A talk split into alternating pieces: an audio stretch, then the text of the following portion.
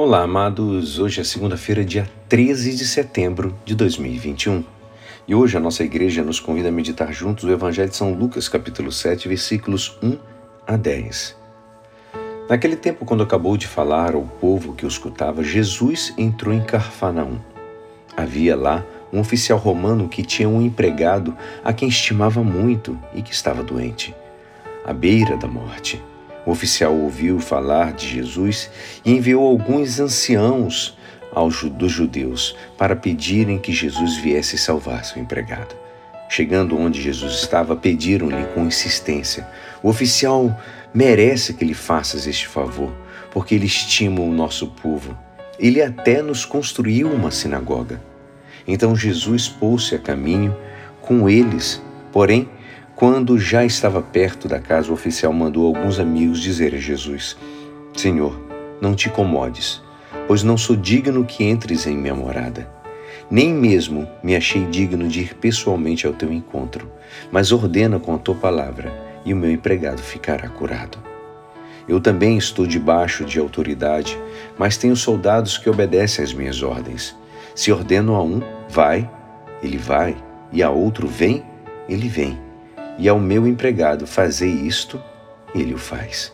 Ouvindo isso, Jesus ficou admirado, virou-se para a multidão que o seguia e disse: Eu vos declaro que nem mesmo em Israel encontrei tamanha fé.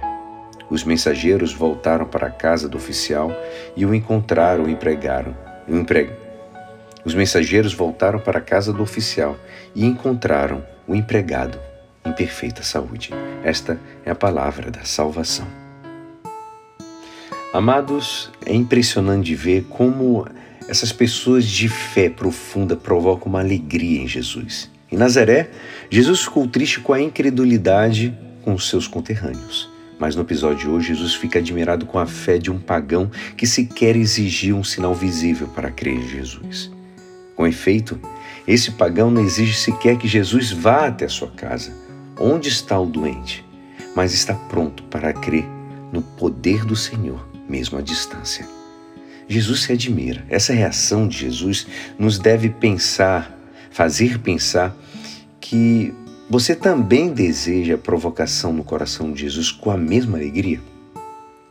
Se quisermos dar alegria ao Senhor, é preciso ter mesmo essa fé sincera e profunda, igual daquele oficial romano. Uma fé que não exige sinais, que adivinha as intenções do Senhor, que sabe rezar, com a certeza de ser atendido. Queremos dar ao Senhor essa alegria. Mas a nossa boa vontade não basta, amados. Uma relação com a pessoa de Jesus não se cria da noite para o dia. É preciso que ela amadureça dia após dia. A fé é uma relação pessoal com o Senhor que depende de união de corações, de oração perseverante, de adoração referente e de uma, uma certa familiaridade cultivada que nos faça amar e pensar com o mesmo amor em pensamentos do Senhor. E é assim, esperançoso que esta palavra poderá te ajudar no dia de hoje que me despeço. Meu nome é Alisson Castro e até amanhã. Uma abençoada semana. Amém.